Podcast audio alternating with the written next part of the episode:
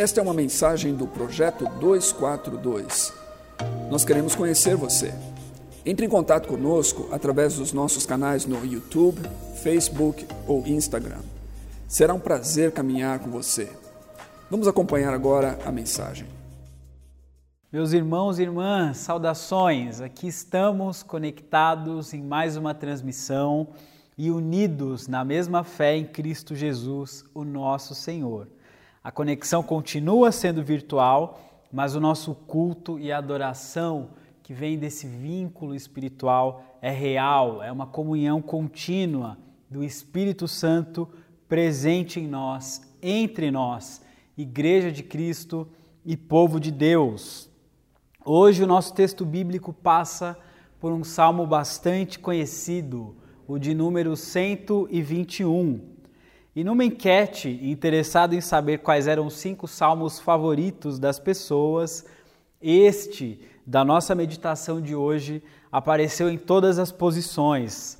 Primeiro lugar, segundo, terceiro, à medida em que as pessoas respondiam. Eu tive 60 voluntários, então mostra que é um salmo bastante conhecido entre o povo de Deus. E você, quais são os seus salmos favoritos? Depois conta pra gente. Claro, a gente deve ler todos eles, mas é inegável que na nossa história, na nossa experiência de fé, sempre tem um ou outro que nos marca, que nos afeta de uma forma bastante especial. Bom, os salmos uh, são testemunhos vivos, são experiências reais do povo de Deus, mesmo se tratando de uma coletânea de poemas, de louvores o elemento principal do salmo é o tema da adoração, adoração a Deus, mas mesmo sendo a Deus, é onde cada ato, cada sentimento da vida humana está presente. Amor, temor, prazer, ira, gratidão, desespero, confissão, também são formas de entregar essa adoração humana, demasiadamente humana, ao Deus Todo-Poderoso. E Deus? Deus é aquele que nessa relação, dessa oração, permanece envolvido com a vida daqueles e daquelas que são o seu povo, em cada época, tempo e local. Então, a nossa meditação hoje, que é a partir do Salmo 121, faz parte de um grupo de orações que ficou conhecida como Salmos dos Peregrinos. Em tempos antigos, onde as pessoas que peregrinavam, viajavam à cidade de Jerusalém e que recitavam essas orações durante a viagem, né? e também quando chegavam ao seu destino, que era o grande templo de Jerusalém. Esse que sinalizava né, de forma visível a presença de Deus no meio do povo. E também tem muito a nos dizer, uma vez que nós, enquanto Igreja de Cristo, caminha para a nova Jerusalém, a Jerusalém espiritual. E enquanto fazemos a nossa peregrinação, nós também, tal como os salmistas, passamos por vales, por obstáculos, por dificuldades, por sofrimentos, e os salmos se apresentam como conforto, como palavras de sabedoria para nós ainda hoje. Então, estes salmos mostram como Deus deseja lidar conosco nesse processo. É né? um livro que faz parte do inário praticamente de toda a tradição, toda a cristandade acessa os salmos, né? e algumas né, na sua liturgia diariamente cantam o salmo. Então, cantar os salmos é essa herança aí trazida por toda a fé cristã. Então, é uma inspiração para que nós incorporemos este hábito de usar os salmos em casa, meditando nos nossos textos devocionais, alimentando a nossa espiritualidade com essas orações tão sinceras, tão profundas e tão belas registradas aí no Saltério, né? nesses 150 capítulos. Então, ainda que, sendo a nossa série, que tantas coisas nos aconteçam, orar com salmos é extremamente importante, Por que, que o livro dos Salmos é importante para a sua jornada? Ou, né, para entrar no clima aqui do Salmo 121, para a sua peregrinação. Por que, que o livro dos Salmos é tão importante para a jornada da igreja? Exatamente porque as orações dos Salmos são palavra de Deus, que o próprio Deus coloca em nossas bocas. Né? Assim sendo, nós podemos ouvir Deus falando com a gente através dessas orações e, ao mesmo tempo, nós temos as palavras necessárias para colocar diante de Deus. Nela, Deus se revela, apresenta seus atributos, né?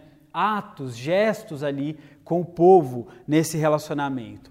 Na dinâmica ainda em que Deus também é aquele interessado em ouvir as nossas orações. Então, essa coleção de orações devem sustentar a nossa fé e isso é de bastante importância para os tempos que temos vivido. São orações que nos ajudam a falar, mas a também a escutar, a escutar Deus e escutar o nosso próprio coração diante da jornada. São orações que nos ajudam a colocar os nossos sentimentos e pensamentos ajustados diante de Deus. Orações ainda que nos ajudam a conhecer, a perceber né, os sentimentos, os pensamentos de outras pessoas, de outras épocas que também percorreram caminhos humanos, tal como o nosso, de gratidão, de louvor, de dúvida, de angústia, de sofrimento, de luta, mas que não perderam a sua confiança em Deus. Então, esse Salmo 121 vai fazer parte aí dessa coleção de orações que ficou conhecida como a oração, né, os Salmos dos viajantes, dos peregrinos, né? basicamente um saltério dentro do saltério. Né? Ficou conhecido, dependendo da Bíblia, da versão que você está, aparece como Cântico das Subidas, Cântico dos Degraus, Cântico de Romagem, e que uh, inicia ali a partir do Salmo 120 até o Salmo 136, onde nós vemos o testemunho de pessoas de diferentes regiões dentro e fora da Palestina que caminhavam em direção ao Templo de Jerusalém. E quando lá chegavam, né, entoavam juntas esses cantos de oração. É um salmo que vai representar o início aí de uma viagem, né? Tem início aí provavelmente uma bênção ah, no período ali da partida. E lembrando né, que nos tempos é, destas viagens, desses peregrinos, a viagem não era confortável, né, como ah, nos dias de hoje, de carro, de avião, de metrô. É, a maioria das pessoas viajava a pé, viajava com suas bagagens, né, viajava calçando sandálias ali em, em estradas ah, cheias né, de poeira, de pedras, de percalços, de um solo rochoso. Tanto que no verso 3 deste salmo é, vai ter alusão aqui aos pés que vacilam, né, porque era uma viagem extremamente complicada né, de se trilhar. E existiam outros perigos. As pessoas que viajavam de aldeias distantes para Jerusalém muitas vezes tinham que dormir, fazer uma parada ali né, no relento, né, nessa própria trilha, que na escuridão da noite corria aí o risco de serem atacados né, por animais, ser, né, animais ali dessa região, leões e ursos, ou mesmo os ladrões, né, os salteadores sabiam disso e esperavam muitas vezes essa época do ano acontecer eh, para fazer um arrastão para levar os pertences do povo. Nada novo debaixo do sol se tratando de violência urbana. Por isso, enquanto né, muitas vezes um grupo dormia, alguém tinha que ficar de olhos abertos ali, né, vigiando e entendendo o que estava acontecendo. Né? Então, o mundo é diferente da ponte para cá. Nesse caso, da montanha para cá, porque na calada da noite, né, a lua ali iluminando aquele terreno montanhoso, é, mostrava também os perigos né, da madrugada, que muitas vezes podiam do nada acontecer e o povo né, sofrer um ataque enquanto fazia sua viagem. Né? São em momentos assim, diante dessas ameaças da natureza, das catástrofes, da violência, né, é, que o salmista se percebe vulnerável e que surge então a pergunta do verso primeiro. Elevo os meus olhos para os montes, de onde me virá o socorro?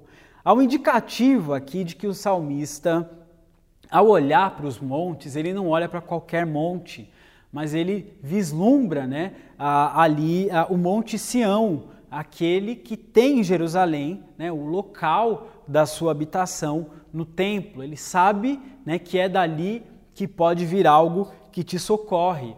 E um indicativo de que o salmista então olha para um socorro que está para além de si. Este que traz o socorro é o mesmo que fez os céus e a terra, o Criador, o Autor da vida. Ele já responde em seguida. Então, o meu socorro não é aquele que vem de outros homens, não é aquele que vem das armas que muitas vezes eram carregadas para proteção, né, portadas ali, ou das potências políticas, né, egípcias, assíria, babilônica, e o socorro então vem exclusivamente do Senhor. Se Deus não socorrer, o socorro não virá de mais ninguém. É uma ajuda que vem estritamente do alto.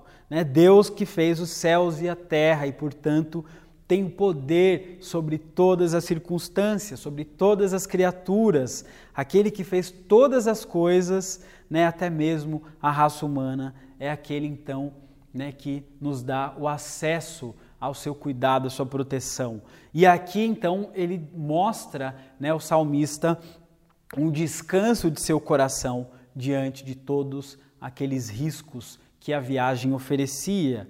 E aí, a partir já do verso 3 ao 8, ah, nós vemos aqui né, um trecho que tem uma abertura, porque esse desfecho do louvor mostra que a resposta de onde me virá o socorro, ela pode ser tanto uma resposta que parte do próprio Deus, respondendo a ele, uh, pode ser a resposta quando ele pergunta de onde me virá o socorro, de um companheiro que foi usado por Deus para lembrá-lo de que Deus é proteção, ou ainda de que, ao mesmo questionar-se disso, ele receber no seu coração essa resposta de que Deus fala consigo e o assegura de que Deus é aquele que irá protegê-lo.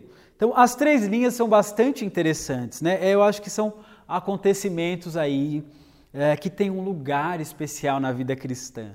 Deus nos responde, Deus usa por vezes outras pessoas que também nos responde, e Deus fala ao nosso coração à medida em que pensamos né, e que falamos com Ele. Ah, então, Ele não permitirá que você vacile, o seu protetor se manterá alerta. Né?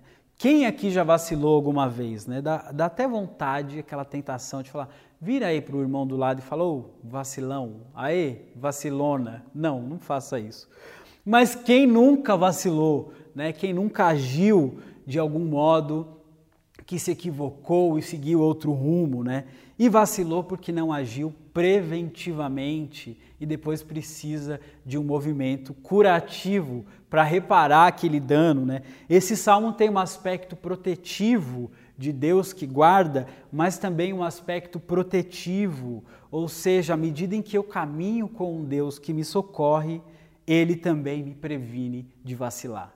À medida em que eu ando com Deus que me guarda, Ele também me livra de cair em outros males. Essa dinâmica é muito interessante porque o pecado é exatamente seguir um caminho da qual não nos mostra o Senhor. E quantas coisas acontecem exatamente porque nós vacilamos. Então, esse salmo né, convida cada um de nós, os peregrinos, a olhar a jornada e meditar sobre o que e para onde estamos indo, qual é o destino dos nossos passos. Né? Não apenas os pés vacilam, inclusive a mente também. Né? Para onde tem conduzido os nossos pensamentos? Ah, nós temos andado pensando nas coisas do alto, olhando para o Deus que nos traz o socorro. Mais adiante, o apóstolo Paulo ele aconselha a igreja de Colossos, lá no capítulo 3 da carta de Colossenses: mantenham os olhos fixos nas realidades do alto. Como não vacilar? Olhando para Deus, o protetor que está sempre alerta. E que proteção que Deus é, assegura aqui com o seu socorro, que vem em nossa direção. É uma proteção no caminho, no vai e vem da vida, é uma proteção para a mente. Existe uma dimensão aqui imaterial, no verso 7, à medida em que Deus é aquele que também se preocupa com as nossas emoções, com a alma, e veremos, e o Senhor é aquele que te guardará de todo o mal, que guarda sua alma, sua interioridade, né? uma noção aqui integral. E os nossos sentimentos, por vezes, também enrijecem, né? a nossa alma se encolhe, se entristece, a nossa alma que fica insensível, incapaz de amar. E aí a gente vai se desumanizando. Essa também é uma forma de trilhar por outros rumos, de não reconhecer o socorro de Deus que vem e que vem ao nosso favor. Não vivendo o reino de Deus aqui, nós perdemos essa possibilidade de desfrutar da proteção divina. E Deus é aquele que quer proteger a nossa alma de todos esses riscos. Diz o verso 4: Sim, o protetor de Israel não dormirá, está sempre alerta. Assim como os montes, eles estão ao redor né, de Jerusalém, ali guardando ao Senhor entre nós, ao redor de nós, nos protegendo. O Salmo 125, entre outros, vão relatar isso, né, os que confiam no Senhor. E essa afirmação é uma declaração da soberania de Deus que continua sendo também na escuridão da noite, quando nós sentimos medo e insegurança. Vale, inclusive, para a noite escura da alma. Lembrando aqui é, João da Cruz, Deus é aquele que nos guarda. E Deus não dorme, também nos lembra esse salmo. Parece um jargão evangélico, ou que seja, mas esse é verdadeiro, esse é bíblico. Deus não dorme. Então pode orar de manhã? Pode. Pode orar à tarde, ao meio-dia? Tem orações ao meio-dia? Pode. De madrugada? Pode, né? Há um Deus que nos ouve, que está sempre disponível. Lá no grupo pequeno que fazemos durante a semana, a gente tem uma brincadeira, né, de que chega a hora de orar é a hora que o anjo vai passar, né, com as orações. Olha, a gente tem que orar agora. Agora, senão o anjo não vai recolher mas a verdade é que Ele está à nossa escuta a todo tempo, disponível. Então, esse Deus que não pestaneja, isso não é só uma poesia, não é só uma composição, tem uma verdade aqui que afirma: descansa nele, porque Deus não dorme, descansa nele, porque enquanto você descansa, o Deus de perto cuida de você. Durma, descanse, porque eu estou aqui de olhos abertos, guardando você, guardando a sua entrada e a sua saída. Esse é o nosso protetor. O verso 5 vai atentar que essa proteção né, comparada à sombra, à tua direita. Né? Então, nada, nem o cosmos, nem o poder, né, nada nesse cosmos tem o poder de nos ferir. Nada que envolve a criação. Né? Ele é aquele que tem o poder sobre todas as coisas. Né? Então, tantas coisas nós evitamos quando submetemos o nosso caminho aos caminhos do Senhor. No verso 6, né, de dia o sol não ferirá, nem a lua de noite, né? Novamente aqui é, esse salmo continua descrevendo a solidariedade de um Deus que quer participar, estar perto ao lado dos seus viajantes. Deus acompanha a jornada da nossa existência. Esse ser no mundo que não é lançado ao acaso, que não é lançado à, à falta e ausência de sentido, mas é um Deus que não só quer participar dessa história, mas nos convida a participar da sua história.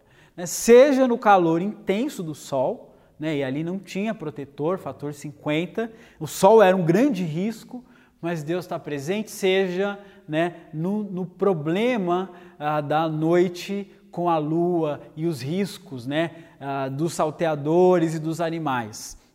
Ninguém, né, mesmo querendo, consegue se libertar da sua sombra. Então, essa é a sombra que nos acompanha, né? Esse Deus que vem, né, e que anda com a gente, é um Deus solidário, andando junto, nos guardando de todo mal. Como diz o verso 7, é o Senhor que protege de todo mal, né? E aqui está implícita ah, uma experiência de fé muito autêntica. O salmista está convencido do poder de Deus. Ele relata isso como um testemunho, e um testemunho de quem sabe o que fala, né? Diferente de alguém que desconhece, que não crê ou que não viveu isso na sua própria vida. Essa proteção de Deus na vida do peregrino é uma proteção das circunstâncias, mas também da alma. Né? A alma aqui como aquela que representa a nossa existência, né? a palavra do fôlego de vida, onde mora a nossa capacidade de pensar, de sentir, de viver, de decidir, de construir, de agir no mundo. Né? E o Espírito de Deus trabalha na formação da nossa mentalidade, da nossa existência, da nossa identidade. Deus é aquele que reestrutura a nossa forma de ser, de estar, de pensar e de agir no mundo. Então, quem é socorrido por Deus e nele confia e com ele caminha, é então cuidado, mas não só, é também formado por ele. Então, o Senhor é aquele que protege a sua saída e a sua chegada, desde agora e para sempre. Quase saiu um sinal da cruz aqui, né? Desde agora e para sempre. Porque tem uma noção que aponta para o eterno, uma noção de que agora e para sempre mostra uma presença perene, permanente, daqui até a eternidade. Eis o problema. Às vezes, na condição de peregrino, né, com tanta poeira na estrada, com tanta rocha, com tanto solavanco da vida, o peregrino não consegue ver. Nem para o alto ele olha. Às vezes a gente fica numa direção, né, trilhando na direção que não é a correta, olhando para si, olhando para a fraqueza, para as conspirações, para o problema, para a montanha, para tudo que está em volta, mas não conseguimos ajustar o foco.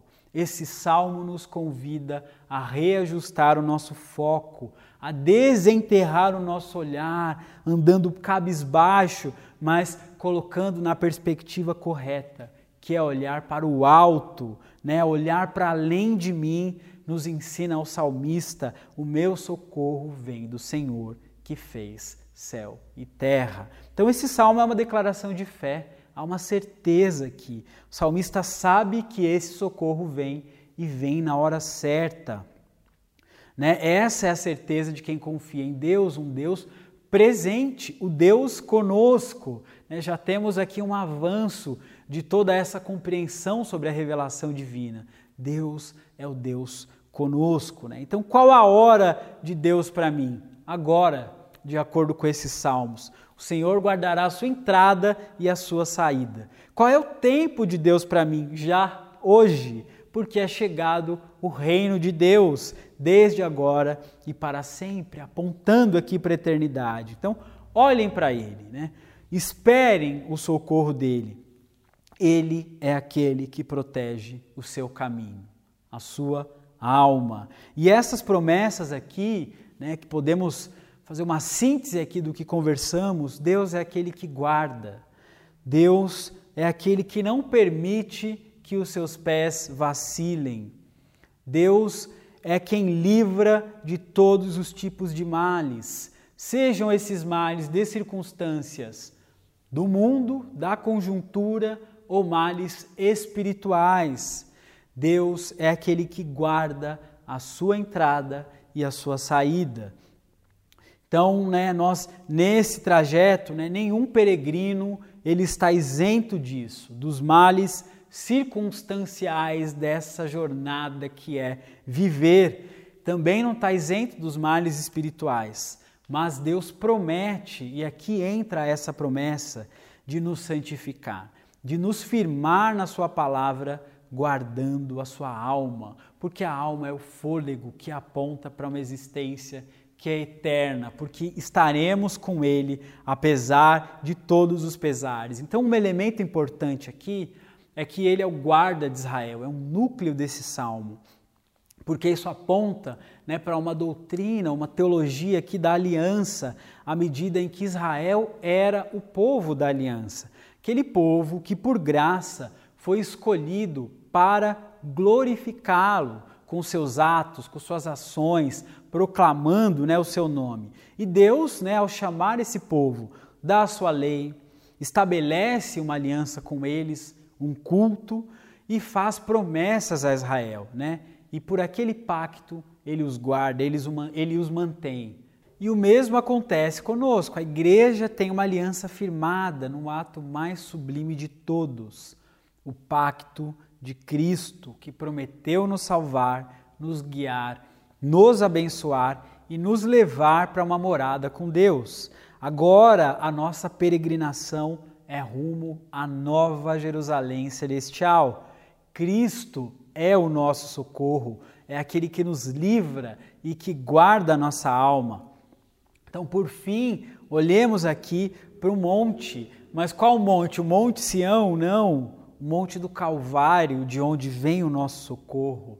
De Jesus Cristo, aquele que por nós se entregou e, ao fazer isto, nos trouxe vida. Olhemos para o alto, onde Cristo, que é o nosso Senhor, é aquele que vive e reina com o Pai e com o Espírito Santo. Assim, a palavra proclamada e refletida se torna esperança viva em nossos corações. Vamos orar. Senhor, Acolhe a nossa dor, Senhor, acolhe a nossa angústia, o nosso medo. Acolhe, Deus, as nossas perdas, o nosso luto, que são percalços da nossa jornada nestes tempos. Tempos que nos dão instabilidade, incertezas, insegurança diante do que temos vivido, Senhor. Tempos de dor tempos de lágrima, mas vemos aqui que o Senhor é o nosso socorro. Ó Deus, vem em nossa direção, vem com a sua proteção em nossos corações, em nossos lares, nos hospitais, Senhor, na nossa cidade. Nós clamamos, Deus, pedindo que essa verdade, que essa promessa se faça presente e que, ainda que tantas circunstâncias nos afetem, a esperança viva da tua palavra e das tuas promessas seja uma realidade para nós. Que cada um aqui, Deus, irmão e irmã, possa testemunhar do teu socorro bem presente. Faz isso em nós, faz isso por nós. Em nome de Jesus Cristo é que nós pedimos, oramos e te agradecemos, Senhor. Amém.